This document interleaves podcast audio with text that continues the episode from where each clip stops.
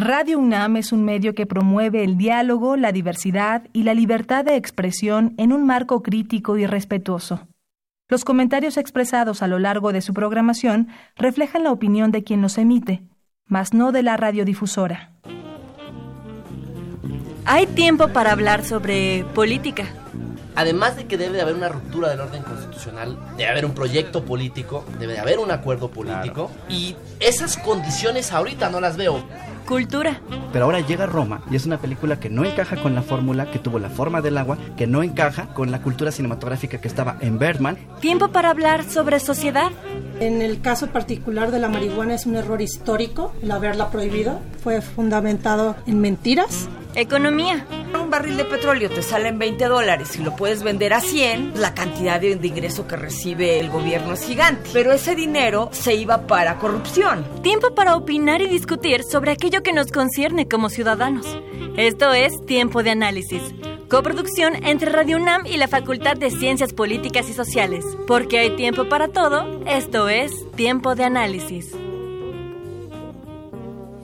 ¿Qué tal amigos, amigas? Muy buenas noches. Les saluda Napoleón Glockner desde la cabina de amplitud modulada, el 860 de AM de la cabina de Radio Universidad Nacional Autónoma de México. Les damos la más cordial de la bienvenida a este programa Tiempo de Análisis, coproducción con la Facultad de Ciencias Políticas y Sociales y esta emisora Radio UNAM. Eh, les invitamos a que nos sigan a lo largo de este programa y también pueden hacerlo a través de internet www.radio.unam.mx. También ponemos a su disposición nuestras líneas telefónicas, el 5536 89 89, repito, 55 36 89 89 y el número LAR sin costo 01 800 505 26 88. Igualmente pueden seguirnos a través de nuestras redes sociales en Twitter, arroba tiempo-análisis, en Facebook, búsquennos como tiempo de análisis y en Instagram, tiempo-análisis. Y bien, como estaba programado en esta ocasión, esta noche, vamos a platicar un poco sobre periodismo por radio. Y ese es el tema del programa, así como también el título de la asignatura, Periodismo por Radio, que se imparte en la carrera de Ciencias de la Comunicación en la misma facultad y que forma parte de tener la especialidad en el área de producción audiovisual. Y digo que aspiran en términos de lo que implica, bueno, pues ya tener, digamos, el final de su currícula académica cubierta y que pueden ya ingresar a laborar en el ámbito profesional. Para ello vamos a presentarles dos reportajes, el equipo primero, que está constituido por varios compañeros. Lo representan en este momento la compañera Sonia García. Buenas, noches. Gracias por estar aquí. También se encuentra con nosotros eh, Michelle González. Hola, buenas noches. Y tenemos también un caballero, Iván Román Vázquez. Hola, ¿qué tal? Muchas gracias por la invitación. Bueno, ustedes conforman el primer equipo y que desarrollaron un tema pues que está digamos de moda, en boga en términos de lo que implica pues un fenómeno social y que nuestra misma casa de estudios se ha visto digamos un poco por decirlo así, violentada en términos de lo que implica el movimiento feminista. Pero su tema va más relacionado con el feminismo y el arte. Así es de que les invitamos, amigos, amigas, a Escuchas, a escuchar este reportaje y regresamos con nuestros invitados a hablar sobre el tema y sobre lo que implicó la producción de este reportaje. Adelante, por favor.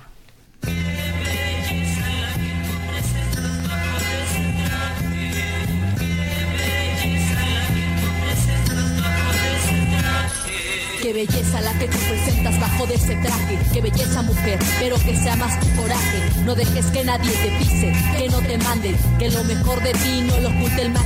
el. El término feminismo hace referencia a los movimientos de liberación de la mujer que a lo largo de la historia han ido derivando en distintos enfoques, tanto en la acción y pensamiento como en la teoría y la práctica. El feminismo, como forma de organización política y social, se desarrolla a partir del siglo XVIII, en un discurso que centra su lucha en la transformación de las relaciones sociales, para producir la liberación de los individuos mediante el desvanecimiento de las jerarquías y desigualdades entre sexos. Dicho movimiento pretende transformar las interacciones en la asimetría y la opresión sexual, mediante una acción movilizadora que tenga impacto en la mayoría de los ámbitos de la realidad, es decir, en la esfera pública y privada, como también en los estratos de la cultura, la economía, la política y los vínculos humanos. Aunque el feminismo no es homogéneo ni pretende serlo, ya que constituye un cuerpo de ideas a la discusión, pues dentro confluyen posturas políticas e ideológicas que abarcan a toda la sociedad.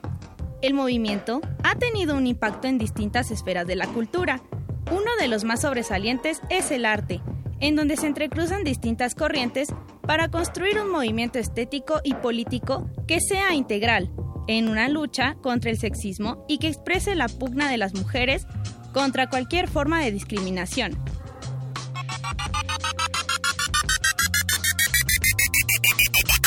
En la historia del arte occidental, el papel de las mujeres ha tenido un rol secundario debido a las prácticas de exclusión que se normalizaron de manera estructural. Silvia Federici, filósofa italiana, menciona en su libro El Calibán y la Bruja que dichas prácticas se fueron desarrollando desde una edad temprana de la occidentalidad.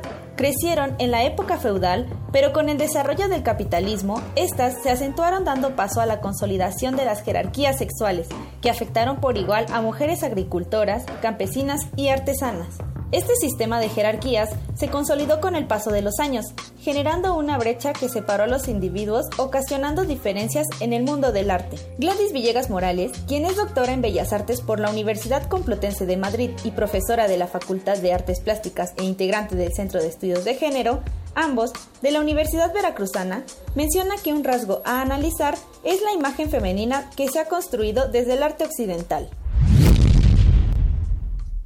Esta imagen que se ha construido a través de los siglos está basada en estereotipos, en una serie de estereotipos, digamos, de manera binaria o dicotómica, en donde nos encasillan ya sea como la mujer buena o como la mujer mala y todas sus derivaciones, digamos, ¿no? Eh, digamos que dentro de la mujer buena, pues las vírgenes, nuestra relación con la naturaleza, eh, Venus, ¿no? Y pues las artistas y las historiadoras han deconstruido, han analizado que estas imágenes pues no nos representan eh, o no nos representan en su totalidad. No nos han representado ellos pues con nuestras necesidades, con nuestras preocupaciones, con nuestras realidades cotidianas. Entonces las artistas pues feministas han propuesto una imagen de la mujer más acorde con lo que somos, sentimos o queremos las mujeres. Por ello se ha llevado a cabo toda una revisión pues de los estereotipos de género en los que nos han encasillado, ¿no? Las mujeres artistas, por ejemplo, pues analizan, cuestionan el tema de la maternidad, por ejemplo, o el tema de las labores domésticas, el tema de las violencias cotidianas, de los feminicidios, o sea, todas las temáticas que las mujeres pues vivimos cotidianamente se han pues convertido en eso, en temas de la de la producción artística. Estas distinciones se hicieron prevalecer en las esferas del arte, de tal manera que las mujeres quedaron excluidas de los círculos de la pintura, la escultura y la música. En el trabajo de Manuel Jesús Roldán, titulado Esto no estaba en mi libro del arte, se da una compilación de mujeres artísticas que fueron desapercibidas o incluso olvidadas en el rubro. Según el autor, el rol que desempeñó la imagen femenina fue cosificado y utilizado con un discurso excluyente, las mujeres eran vistas como musas, como ninfas, mas no como individuos con una labor activa en las transformaciones del mundo. Sin embargo, artistas como Ende, quien fue una monja castellana del siglo X, o Sofonisba Anguisola en el siglo XVI, fueron las precursoras de la participación de las mujeres en esferas que para ellas estaban cerradas. Estos fenómenos se fueron replicando en distintos lugares a través de los siglos con exponentes como Clara Peters, pintora flamenca barroca, Sor Juana Inés de la Cruz, poetisa mexicana, y Delgarda de Bingen, compositora y escritora alemana, y más adelante Alice Rayon, pintora y poetisa. Tina Modotti, fotógrafa italiana, o Remedios Varo, entre muchísimas más artistas. En la segunda mitad del siglo XX, después de los conflictos bélicos de la Segunda Guerra Mundial, teóricas del arte feminista como Griselda Pollock o Jan Scott se preocuparon por la relación entre el arte y el género, así como su construcción social y las limitantes del mismo, abriendo una coyuntura que más tarde aprovecharían grupos de artistas y curadoras como Notchlin y Anne Sutherland Harris, quienes curaron la exposición titulada Women Artists que va del periodo de 1550 a 1950 en Los Angeles Country Museum of Art en 1976. La doctora Villegas Morales menciona en su texto titulado Los grupos de arte feminista en México que las primeras manifestaciones se dieron en los años 80 como alternativa a los movimientos artísticos de los años 50 denominados ruptura. Esto debido a que las artistas feministas los consideraban elitistas, apolíticos y mercantilistas.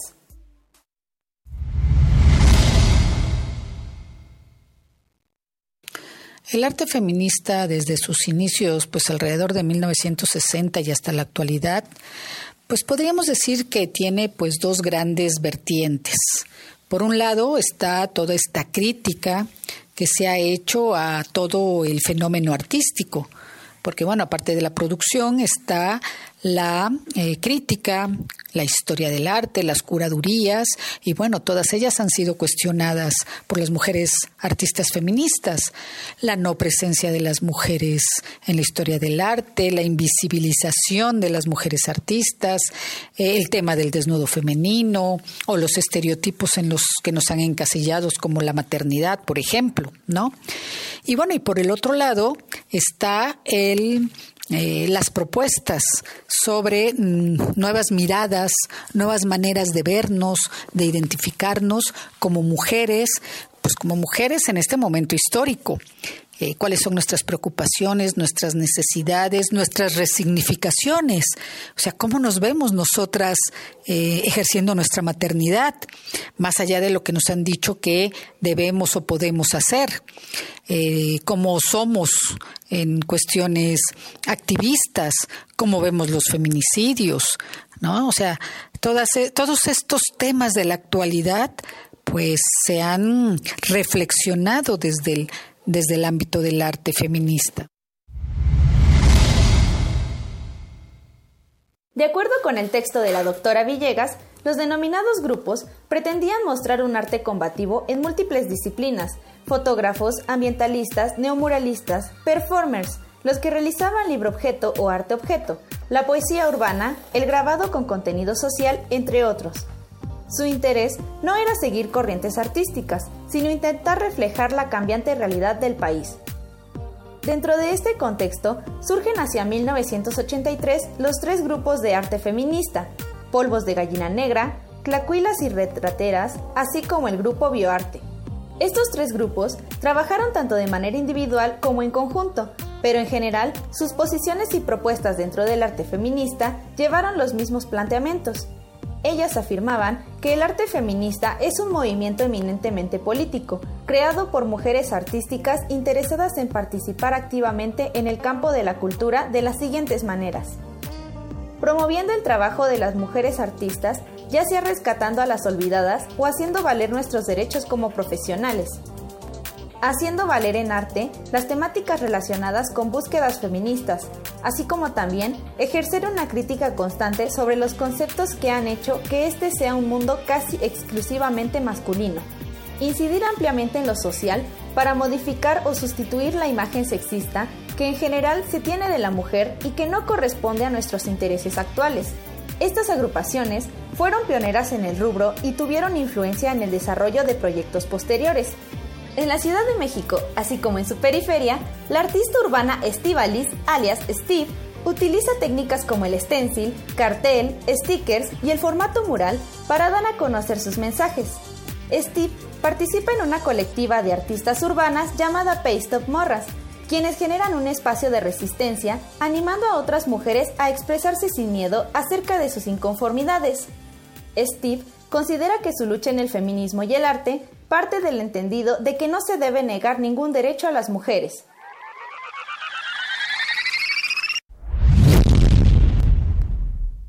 Bueno, pues dibujo acerca del feminismo porque invita a la reflexión sobre la influencia que se genera en la identidad social, también para visibilizar los problemas que se viven en la actualidad, también un poco para hablar bueno, es importante también abordar el tema de amor propio, de aceptarte tal como eres. Yo difundo mis mensajes por medio de carteles, stickers, ilustraciones y también murales.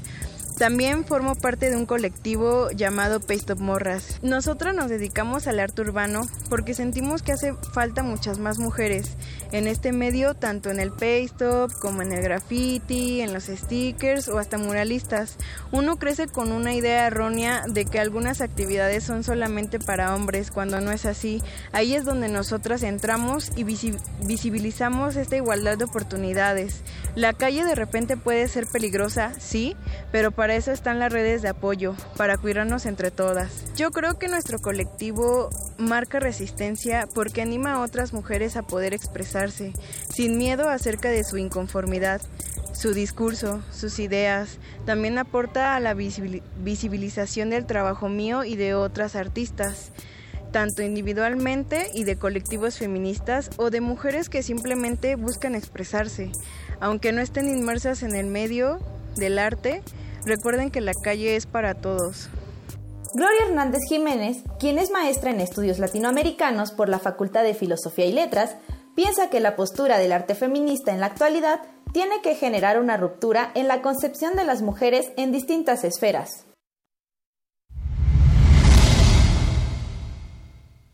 Antes que nada, cumplir con algún discurso que haga visible las problemáticas sociales de las mujeres en la actualidad y también que tenga no solo un discurso crítico, sino propositivo. Y además no tiene que ser precisamente y nada más mujer quien produzca esas obras de arte.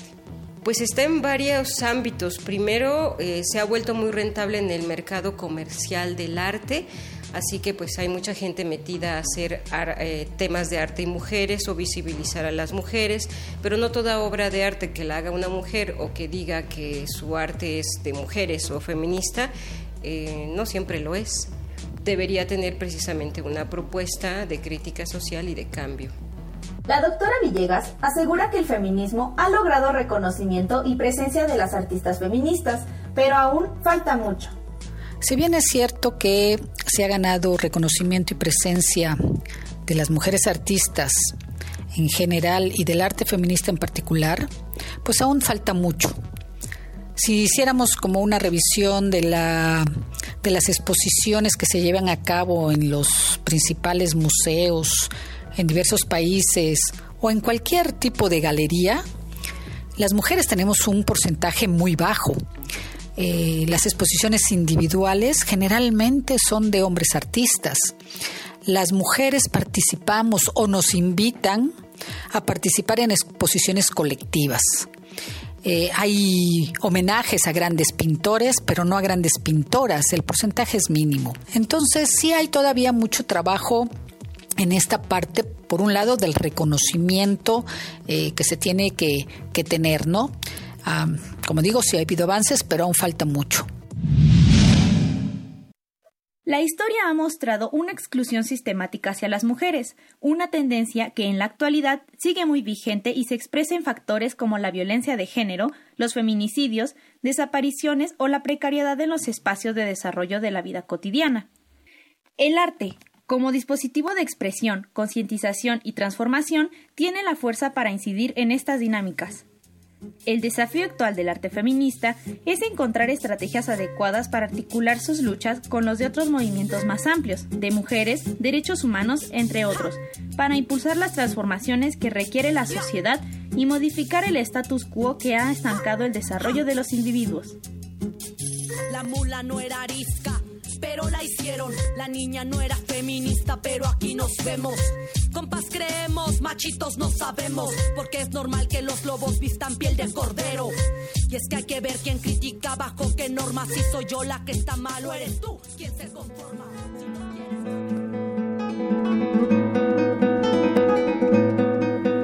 Muy bien, amigos, amigas, acabamos de escuchar justamente este primer reportaje, El feminismo en el arte, elaborado por alumnos de la Facultad de Ciencias Políticas y Sociales de la materia periodismo por radio. Recuerden que estamos en tiempo de análisis, nuestra línea telefónica el 55 36 89 89. Y ahora vamos a, a conversar con nuestros tres representantes del equipo. Primera pregunta que pongo sobre la mesa, ¿por qué el tema del feminismo en el arte? ¿Y a quién se le ocurrió? ¿Quién tuvo la inquietud? A ver, no sé, cuéntenos. Ah, bueno, de hecho fue... Michelle González. Mi idea. ah, tú eres la autora intelectual del... Ajá. Es que justamente yo conocí a las chicas de Paste Morras, que son el, bueno, la colectiva que se dedica al arte urbano y a colocar mensajes pues contra el alto a la violencia, alto al acoso, alto al machismo. ¿Colocar mensajes en dónde? Eh, en las paredes, en la calle. Por ejemplo, a veces hacen intervenciones eh, tanto legales como lo que se llama ilegal que en este caso las legales pues les prestan un muro, ya tienen dos intervenciones, una en, me parece, la agrícola oriental y otro en lo que es la colonia Buenos Aires. ellas se dedican a plantear mensajes contra la no violencia para visibilizar pues lo que las mujeres viven día a día. Y por ejemplo, lo que ellas replican es un discurso que dice que hay que tomar las calles porque eh, no puede ser posible que siempre salgamos con miedo. Y entonces ver un, un cartel que te diga, oye, ama tu cuerpo, ama tu piel, o sea, ama tu, o sea, ama ser mujer, te da la confianza suficiente para para salir a la calle para hacerle frente pues a, a cualquier no sé acoso que se te llegue a encontrar porque como mujeres pues es algo que que pasamos, o sea, tal vez no todos los días, pero sí alguna mujer ha pasado por eso. Entonces ellas buscan generar apoyo en las calles y que tú te sientas segura porque sabes que hay más mujeres eh, allá afuera que están pues luchando. Ok, una cosa es en este caso pues la postura eh, sociopolítica del, del grupo y que sus acciones evidentemente van encaminadas en defensa de los derechos de las mujeres, pero lo que hacen es arte. Mm, pues eso depende en cómo defines el arte. Iván Román, así, precisamente, porque la pregunta siguiente era, ¿el arte tiene sexo? El arte, pues, yo considero que no tiene sexo y justo ahí podemos ver, bueno, esta parte que ella decía que ni siquiera tienes que estar como en, este círculo artístico, ¿no? Y nada más es como esta idea de expresar la inconformidad que tienes de alguna forma. En este mm. caso, pues Paystops. Bueno, mencionaron varios, ¿no? Stickers, carteles, grafitis. Grafitis. Bueno, hay quien considera que el graffiti no es arte, ¿no? Hay quienes que sí. Y en ese sentido entra la polémica, que es el arte, como bien planteado, es que es arte, ¿no? Y de tu arte a mi arte seguimos conversando. Espero. Ahora, es que en ese sentido, digamos, sí es cierto, hay todo un movimiento que se señalaba, que se gesta, bueno, en relación a lo que es el movimiento feminista, en la década de los 50, 60 y que viene cobrando fuerza cada vez más.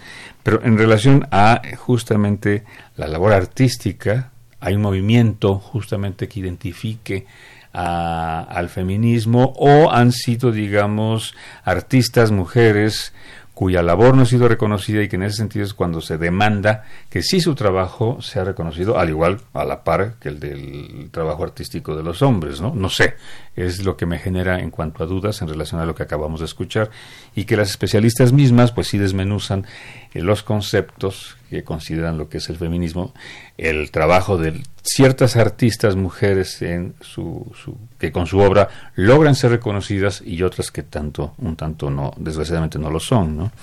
Ahora, en ese sentido, digamos eh, ¿Cómo se vive en ese, eh, digamos, o cómo perciben ustedes que elaboraron el, el, reportaje, lo investigaron, si ciertamente hay más oportunidad, hay más reconocimiento, o definitivamente sí, no hay tal, y la mujer artista sí tiene que seguir en una batalla constante, permanente, hoy día, no sé qué opinen. Ah, pues bueno, a ver, Paola, ¿no? Digo, perdón, este, Sonia. Sí, Paola.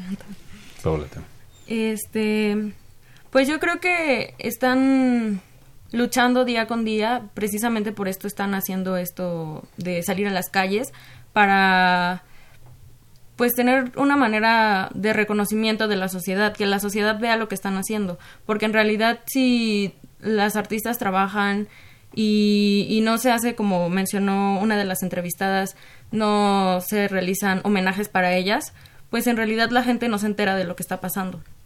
Pero como en este caso que salen a las calles y, y buscan, buscan que la sociedad se dé cuenta, que las escuchen. Pero no por su trabajo, por su obra en sí misma, eh, o no porque su obra represente una cuestión en, en, en- en- que sean íconos de lucha, ¿no? De defensa de los derechos de las mujeres, etcétera. O sea, podría ser una cosa lo que la obra en sí, la obra artística contiene de denuncia, o nada más la labor de que yo como mujer sea reconocida por mi trabajo artístico, ¿no? Es, es esa la situación. Así, ¿o qué opinas, Michelle? Ah, pues en el caso que conozco el trabajo de cerca de estas chicas, eh, ellas sí buscan como denunciar más que ser reconocidas por el arte o es las inquietudes que me han hecho llegar A través de su obra a artística. través de su, de su obra y platicando un poco con ellas. Entonces, eh, pues yo considero que sí buscan hacer un cambio eh, a través de las denuncias, a través de, de su de su gráfica, de sus stickers, de todo lo que hacen, porque, por ejemplo, dicen que cuando es grafitera, o sea, que ahí mismo dentro del, dentro del arte urbano han sido como rechazadas por los mismos eh, chicos de que hacen arte urbano, porque dicen, es que eso no es arte urbano, y es como, oye, la calle es de todos, ¿cómo puedes venir a decirme que esto no es arte urbano? O sea, si yo, si las calles son de todos. Entonces son un poco a lo que se refieren, que han sufrido eh, como machismo a través de, del arte por otros por otros chicos diciendo es que eso no es arte y es como oye esto hasta cierto punto es ilegal cómo puedes decirme lo que estoy que lo que estoy haciendo es malo Ya, claro, juzgar, ¿no? Ajá, de esa manera. ¿Ustedes, esta Sonia y Michelle, son feministas? pues sí yo me considero que sí ¿Sí? sí Tímida, pero no combativas, activistas. Ajá. Sí, yo lo hago como a través del discurso, un poco. Ajá. Tal vez. ah, ah, me invitaron también a hacer algunas, lo que se llaman propas, que es pegarlas en, en la pared. Pero justamente ¿Pegar me qué? Eh, las propas son como carteles Ah. que se hacen a través de papel bond, con acrílicos, con Ah. plumones. Creo que tienen que ser de aceite porque los de agua se, se escurren. Se derrite. Entonces ellas hacen a- sus propas, sus carteles y son lo que lo que colocan en las paredes para pues como lucha lucha Claro. Iván, ¿eres feminista? Uy, este, esa película. eh, La película ya esa la viste. película esa está, está muy buena. Este, no, esa pregunta está, está difícil y. Ah, ya me puso nervioso, profe. No, respira profundo, Ya, relájate, este, piensa lo que vas a responder, porque estás al lado de dos chicas muy guapas además, y no es acoso, ¿eh? No, de hecho durante la realización de, de este trabajo pues sí entramos mucho como en debate si había hombres feministas, si no había, Claro. Si se podía, si se ser feminista. Si las mismas mujeres dejaban a los hombres ser feministas, porque hay feministas muy cerraditas que dicen, no, hombre, nada más por el simple hecho de ser hombre, eh, no colaboro, no te veo, eres enemigo y, en fin, Sí, es que hay Sí. bastantes corrientes dentro del feminismo. Ajá, justo se decía que no era homogéneo, ¿no? Ujú, que no había como un tipo ideal o algo que dijéramos, ah, y es que este es el camino correcto o este es la el hilo negro, Claro. sino que cada quien pues lo interpreta y lo lleva a cabo de, de cierta manera. Claro, pero tú como varón, como hombre, eh, ¿cambió tu percepción de lo que es la mujer o el feminismo a raíz del reportaje o para ti? Este, pues se me hizo muy interesante ver justo estas dos preguntas que nos hacía antes de la, la mujer artista como tal, como ser reconocida como artista y el arte como denuncia, que creo que se abarcan las dos posiciones en el reportaje. O sea, la denuncia con esta, esta chica que entrevistaste. Estivalis. Estivalis, ajá. Y la primera maestra, nuestra primera especialista, que sí decía así como, no, o sea, hay muchos artistas, pero muy pocas son mujeres. Realmente no, no se llega a la difusión. Y pues creo que ser artista, y más en México, es muy complicado. Mm, Ahora en el caso, este, pues, de la mujer supongo que sí llega a ser más difícil, lo cual es lamentable. Es que sí, en este país falta mucho por hacer en, en la materia. Tenemos una llamada de Ana María Castro, muchísimas gracias por hablar. Dice, la mujer que faltó en el programa, en un listado de mujeres que ustedes mencionaron al principio, es Clara Schumann, esposa del compositor. ¿Qué, qué pasa? ¿Por qué la omitieron?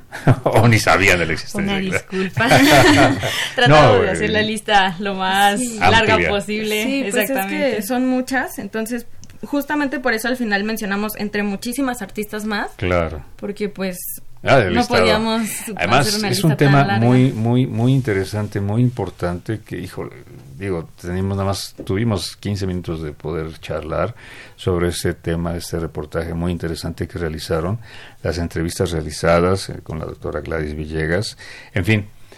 Eh, rápidamente, usted, el curso, ¿qué les pareció? ¿Interesante? ¿Les dejó algo? ¿No? ¿Entusiasmos? Es, es- ¿Sí? es el mejor curso que he tomado en mi vida. ¡Wow! Hay un cebollazo. ¿eh? No, no, no. Muy bien, pues les doy las gracias. Ustedes representaron a este primer equipo que también está integrado por eh, los compañeros eh, Carla Rey, por Diego Saldívar y por Víctor Adrián Alcántara, que estaban aquí presentes y ya, ya pasaron. No pudieron entrar todos porque la cabina no es lo suficientemente grande, pero les agradezco mucho. Gracias y a pues ahora Muchas sí que gracias tienen- por la invitación. Por nada, tienen un gr- gran reto enfrente. Vamos a hacer una pequeña pausa, amigos, amigas, y regresamos aquí en tiempo de análisis.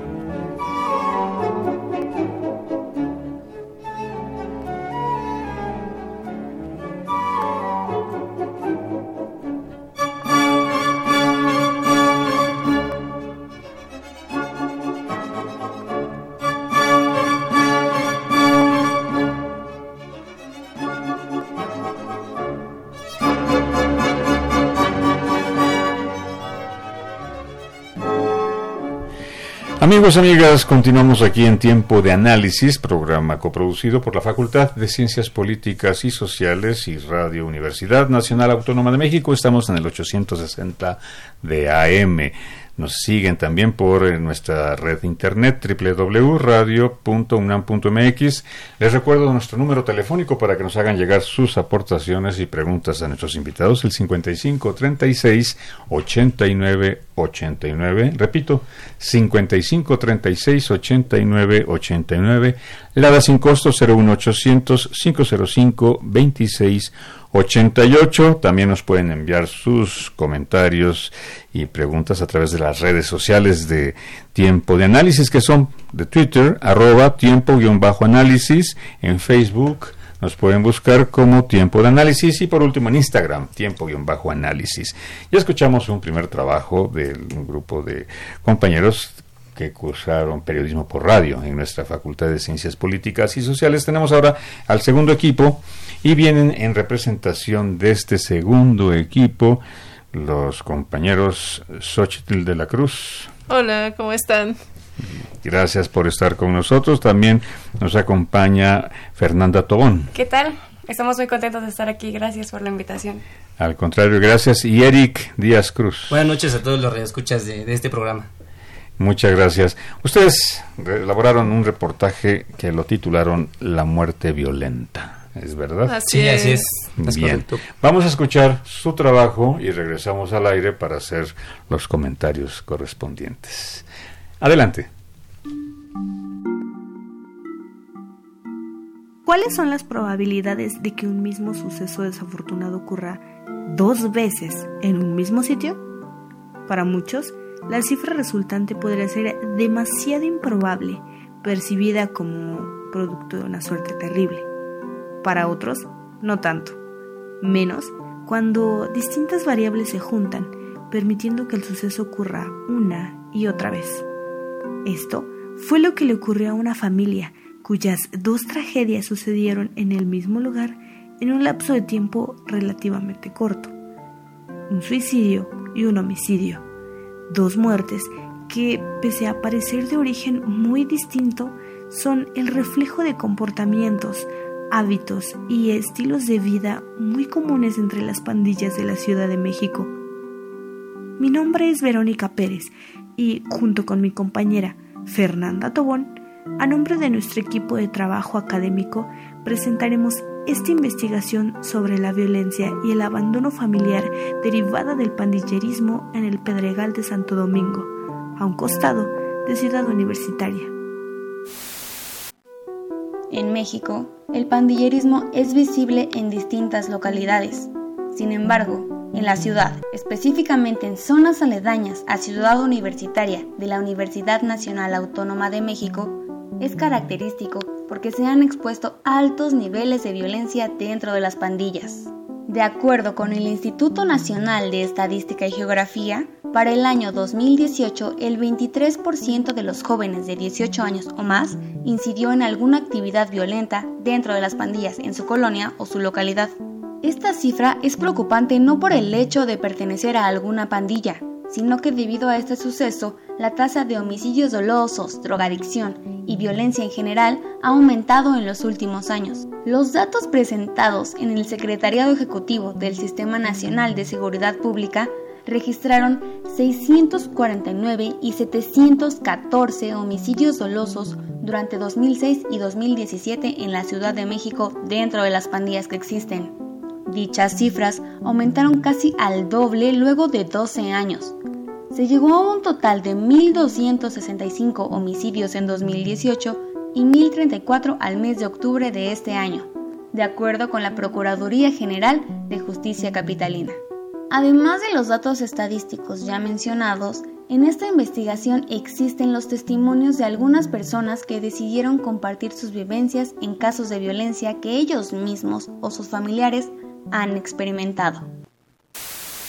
Pues él era pues un chavo que pues que le valía todo, ¿no? O sea, no le importaba este drogarse, no le importaba este pues estar así, así sin, sin hacer nada, nada más se la llevaba ahí en drogarse y nada más. No era, no era grosero, no era grosero, era un chavo que pues siempre se juntaba con los amigos y no era así de un tiempo sí, antes de que se metiera mucho las drogas y le gustaba robar.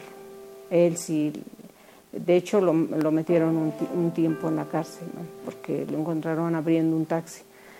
Pero pues a mí también me, sacó muchas cosas, ¿no? Pero Em, es lo único que recuerdo de él, pero no era un chavo así grosero, ¿no? Y yo sé que lo hacía no por, no por hambre, no porque tuviera necesidad de comer, sino para sus, vicios que tenía. Ahora, ¿cómo recuerda a, Arturo, a el lobo? ¿Cómo era él? Pues él era un chavo, este, te digo, muy orgulloso, muy orgulloso este, él decía, no, yo voy a salir adelante, no, que yo no necesito este, de nada, oh, yo voy, o sea, sí, pero yo sé que atrás de ese orgullo y esa soberbia que él traía, traía tristeza, ¿no? Traía un vacío dentro de su, de su corazón, de su vida. Igual que Edgar. Ajá, o sea, eran unos chavos que pues nunca les, los abandonaron, ¿no?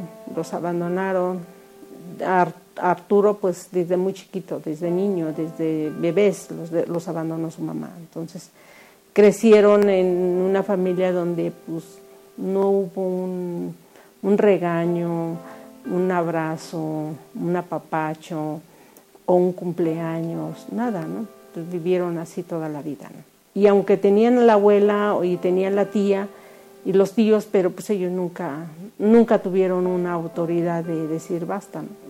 ¿Y, qué pasó eh, con los padres de, cada uno? De, de, Edgar y de Arturo. Bueno, la mamá, pues ya sabes, acaba de fallecer, ¿no? Tiene poquito que... La mamá de... Edgar. Em, ella nunca superó la muerte de su hijo. Entonces, este, ella vivió a raíz de que él, él murió o que lo mataron, entonces ella cayó en depresión, se enfermó, le dio la diabetes y empezaron pues muchas cosas, ¿no? Y, este, eh, ya lo último que ella dijo que ella nunca había superado, ¿no? Lo de su hijo. ¿Y, el papá de Edgar eh, lo, abandonó, ah, lo abandonó desde pequeño? Desde chiquito, o sea, el papá nunca lo quiso reconocer, nunca, nunca, ellos nunca supieron que era un papá. Entonces, este, pues, pues, yo pienso que todo eso ellos cargaban, ¿no? la tristeza de no tener una familia. ¿Y, el papá de, Arturo del Lobo, eh, qué pasó con él? Él, él? él a mí me platicaron que él lo mataron cuando se hizo esta colonia, cuando andaban este pues eh, viviendo como en cuevas aquí en esta colonia este lo encontraron una mañana este muerto por allí por, por el eje 10 cuando en aquellos tiempos eran terrenos este calles con pura tierra con pura piedra entonces dicen que lo encontraron allí yo realmente yo nunca lo conocí. Este y pues pues de ahí ella y su mamá este, los abandonó. Me parece que ella estaba embarazada de la más chica de ellos y pues, se alivió de ella y después se fue, los abandonó.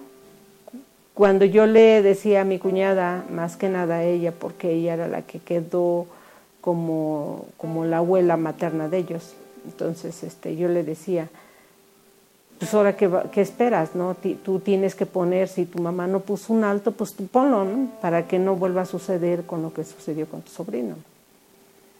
Y no, volvió a pasar con lo de su hijo. Entonces a mí eso me causó mucha impotencia, ¿no?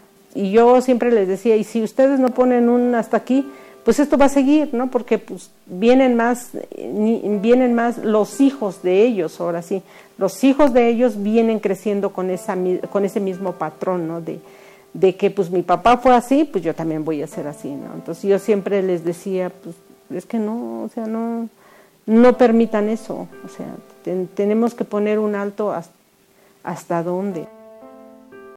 El testimonio anterior es solo un ejemplo de todos los que envuelven día a día a la Ciudad de México. Es cierto que el aumento de la violencia tanto en la ciudad como en el país puede tener su origen en diversas situaciones como la fallida estrategia en contra del crimen organizado.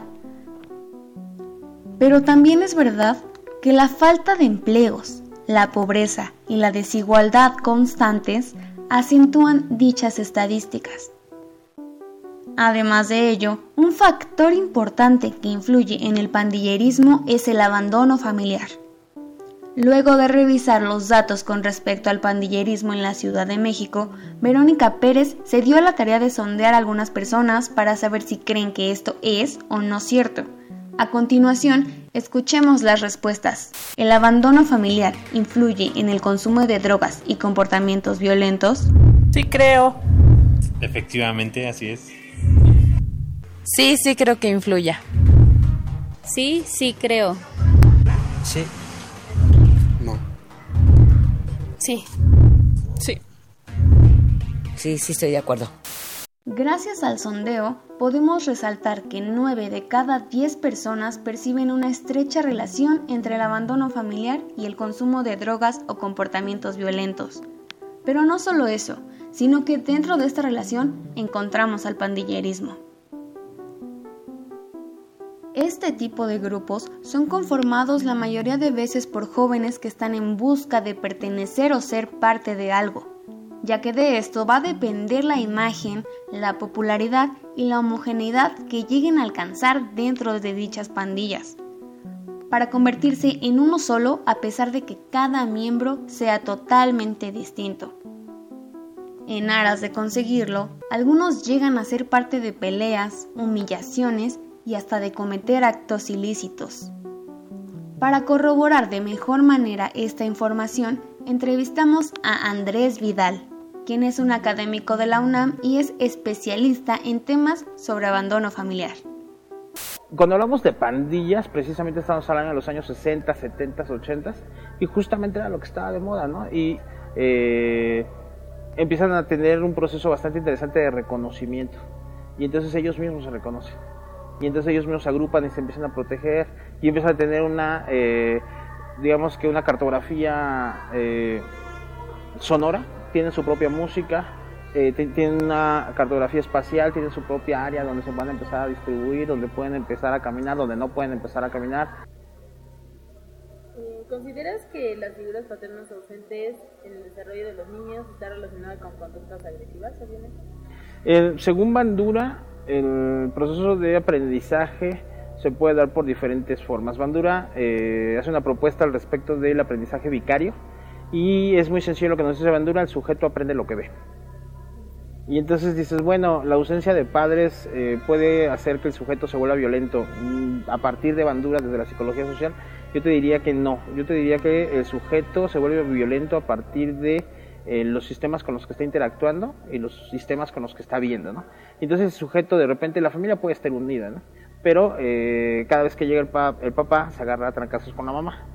Y es lo que el niño está viendo, lo que el sujeto está viendo, qué está aprendiendo a ver y qué es lo que va a reproducir él justamente va a haber violencia. Eh, un poquito yéndome hacia Jung, por ejemplo, menciona una frase muy interesante que dice, ¿cómo, ¿cómo queremos tener personas sanas en un ambiente tan enfermo?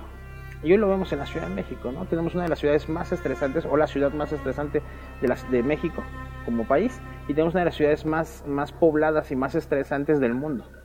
En esta ciudad estresante, en esta ciudad violenta, porque el mismo estrés nos lleva a hacer conductas agresivas y conductas violentas, el sujeto está aprendiendo constantemente que así se solucionan los problemas. De, eh, de, esta conducta o separación de los padres es eh, justamente qué es lo que ven y en qué contexto se encuentran ellos. Entonces él aprende sí de las figuras paternas, sí afecta a la integración, a la desintegración, pero eh, considero que afecta más este proceso en el cual el sujeto está creciendo con interacciones constantemente de violencia. Pasa eh, muy frecuente que el sujeto eh, no cuestiona, y eso es bastante interesante. Eh, cuando yo no cuestiono no puedo salir. Así de simple, ¿no?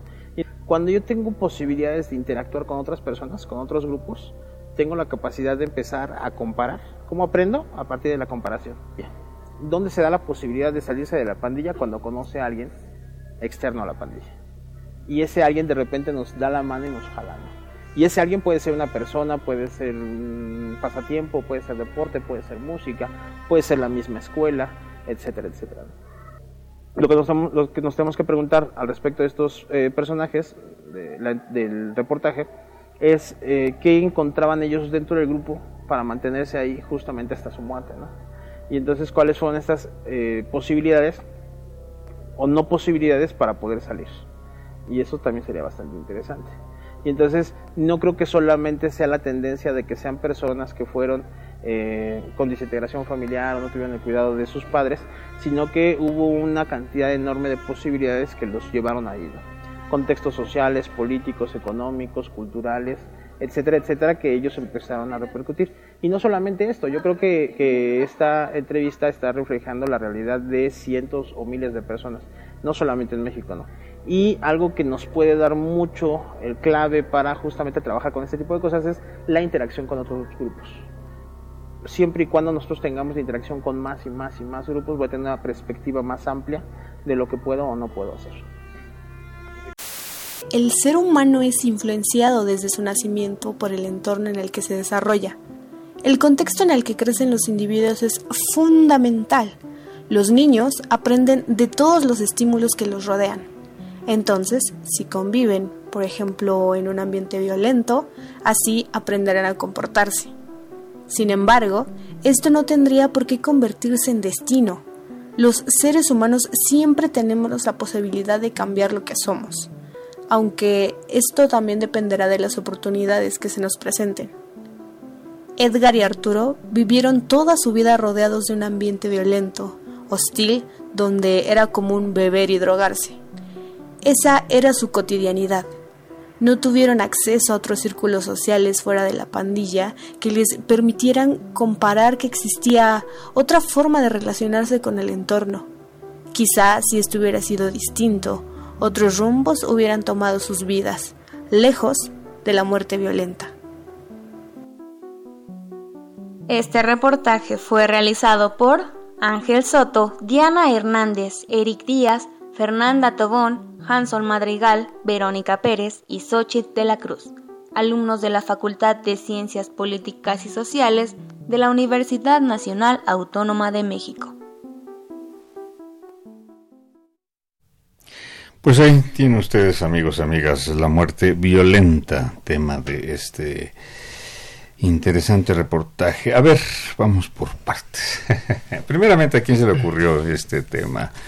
Eh, bueno, Eric es una, propuesta, propuesta mía, ¿no? Mm. Que deriva de dos casos de muerte violenta de primos hermanos que vivían en la colonia Pedregal de Santo Domingo, en la alcaldía Coyoacán, ¿no? Mm. Entonces, eh, primero, por una parte, eh, Arturo Hernández, alias El Lobo, como lo conocían dentro de la pandilla de los perros, eh, pues se suicida en 1982. Y por otra parte, su primo hermano, en el 2006, ma- un poco más de 20 años después, eh, muere a causa de un homicidio en, en su, en su domicilio por, por, por asfixia, ¿no? Entonces... Lo asesinan. Ajá, lo asesinan. Asfixiándolo. Exactamente. Mm. Entonces, eh, este factor común es de donde deriva esta idea y la propuesta de, de un reportaje sobre este, ca- este, estos dos casos. Pero, o sea, lo llevas y lo pones sobre la mesa con el grupo, con el equipo, por esta experiencia personal, pero digamos, dentro de lo que implica el alto nivel de criminalidad que hay o existe en el Pedregal de Santo Domingo en relación a otras zonas de la ciudad. ¿Qué pasa ahí, por ejemplo? Siento que me faltó tener esa información en términos de lo que es un reportaje sobre la muerte violenta, ¿no? Es decir, sí, perfecto que hayas centrado sobre el Pedregal de Santo Domingo la atención en relación a esto, pero en comparación a otras zonas, Iztapalapa, Ciudad Neza, eh, Catepec, no sé, es decir, sí vivimos eh, hoy día, en, desgraciadamente, no nada más en la Ciudad de México, sino en todo el país, situaciones de crimen, desgraciadamente, producto de, como se decía, en cuanto al, al- al especialista Andrés Vidal, que decía, bueno, el- este, esta actitud esta respuesta se da a base o como a la falta de desintegración familiar, el hecho de no tener pues que comer, no tener trabajo, bla bla bla. Pero ¿hay si tuvieron algún dato, algún referente en relación a, a lo que sucede en el Pedregal de Santo Domingo con el resto de la ciudad? Pues decidimos trabajar. Decidimos trabajar en el Pedregal de Santo Domingo ya que pues consideramos que es un, pues, un gran punto rojo de toda la ciudad y además pues nosotros, bueno, a nosotros como universitarios pues nos afecta ya que pues también vivimos, bueno, o sea, estudiamos cerca de ahí o Claro, hay personas es una zona conflictual. Sí, eh, muchos estudiantes pues viven en esta zona, entonces pues consideramos que pues era un tema bastante importante del que hablar y que pues del que nos puede interesar a nosotros como estudiantes. De, de hecho, de, de, eh, unos cinco años, un poquito más hacia, hacia la fecha, hacia el presente, ha habido un desarrollo del, del narcomenudeo. Es decir, antes era claro, ¿no? Eh, era, era común verlo, pero a la fecha es aún más visible. Eh, de hecho, eh, eh, no, no, no, no es muy común ver rondines de, de, de patrullas y si pasan, eh, tienen conocimiento total de, de, de estos puntos de, de narcomenudeo, ¿no? Mm. Entonces, eh, pues es un reflejo de, de esta situación.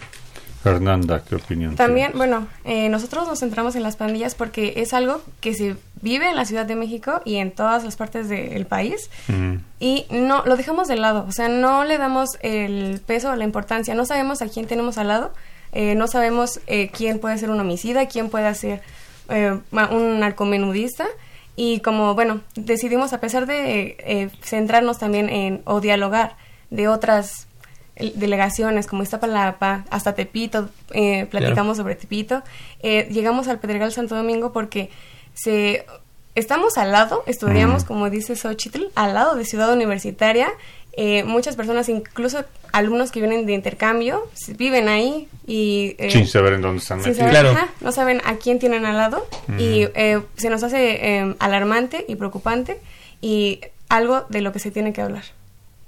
Hablar y denunciar y, digamos, en ese sentido, sí, sacar más a la eh, a la vista, a la opinión pública, en fin, todo lo que sucede en esta zona. Ahora, se mencionaba no necesariamente este sentimiento homicida que puede tener el ser humano en términos de una situación eh, adversa y que le orille a una persona determinada o cualquier persona el poder ser homicida o ser violento o ser criminal, etcétera, ¿no? ¿Ustedes creen que después de todo ese trabajo que realizaron, el ser humano como tal nace con una predisposición criminal?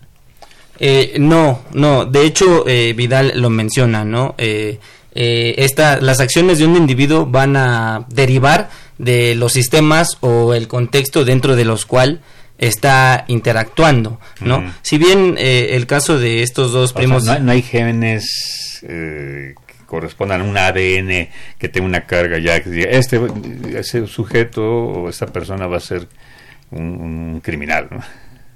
Puede que lo haya y también que se vayan desarrollando a partir de la niñez, porque, pues, ¿cuántos, por ejemplo, asesinos conocemos, en, bueno, que han violentado a las personas aquí y solamente porque crecieron con eso o también porque desde chiquititos se les notó algo extraño una, tendencia. una tendencia. O sea, no nacen, se hacen. Se hacen. Sí, de hecho eh, hay muchas personas que padecen de trastornos derivados de eh, hechos traumáticos de, la infancia, ¿no? Y desarrollan estas conductas eh, psicópatas, ¿no? Mm. ¿A ustedes qué les deja este reportaje, este trabajo en términos de lo que, bueno, a ti en lo personal, bueno, una, tocaste fibras sensibles y que en ese sentido, bueno, eh, pero ustedes que colaboraron y respondieron al llamado de Eric para desarrollar este tema, ¿qué les deja? Nos pareció muy interesante desde que nos lo planteó, nos lo puso sobre la mesa eh, y también porque el bandillerismo eh, está, o sea, está presente, pero como nosotros no hablamos de él o no sabemos Ajá, bueno, como lo decías un rato, ¿quién está al lado de nosotros? Mm. Eh, Ay. Sí, Fernanda, sigue, sigue. Este, em, eh, nos cuesta trabajo hablar sobre eso y también estamos acostumbrados a que... Mm, bueno, es que... Sí, te da mucha emoción. Sí. sí, pues yo pienso que es un tema que no se toca mucho, o sea, tanto en los medios de comunicación o como entre familias. ¿Creen que no? ¿No creen que están saturados los espacios informativos sobre crímenes, sobre suicidios, sobre... Digo, no sé. Sí, Perdón, te interrumpí. Sí, sobre crímenes, pero en tanto a las pandillas, no sé, o sea, siempre, por ejemplo, nosotros, eh, cuando lo dialogamos y dijimos que las pandillas no queríamos darle las de las pandillas no queríamos darles un enfoque. no queríamos que sonara como que fueran algo malo sino algo que existe y que nos afecta pero tiene que ser parte de la ciudad y de la comunidad y de la sociedad Definitivamente, hijo, tenemos el tiempo encima, ya se fue como agua. Híjole, tenemos que dar. Sí, como no, pues eh, ustedes representaron al equipo, ya dieron créditos del resto de los integrantes del mismo, pues muchísimas gracias. Quiero comentar que este programa es producido por la Coordinación de Extensión Universitaria de la Facultad de Ciencias Políticas y Sociales, dirigida por Sergio Varela, en la producción Oscar González, en la asistencia de producción Jessica Martínez, en el servicio social Karina Venegas, en la asistencia de este programa Eric Plata y también César García. Y aquí tenemos ya, entraron todos a la cabina, vienen a hacerme bullying, porque van a emitir el clásico... Goya, cachun cachun rara, cachun cachun rara, Goya, Universidad. Pues muy bien, compañeros, compañeras, gracias por haber eh, participado en este programa, Tiempo de Análisis. Esto fue Periodismo por Radio. Sigan sintonizando la próxima semana a Tiempo de Análisis en el 860 de AM de frecuencia de Radio UNAM. Se despide de ustedes Napoleón Glockner y que tengan muy buena noche.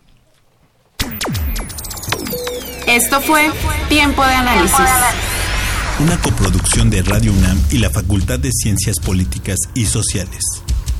Tiempo de análisis.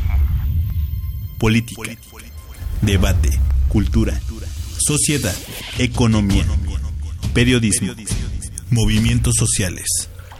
Opina, debate, discute, analiza. Tiempo de análisis. Un espacio donde con tu voz construyes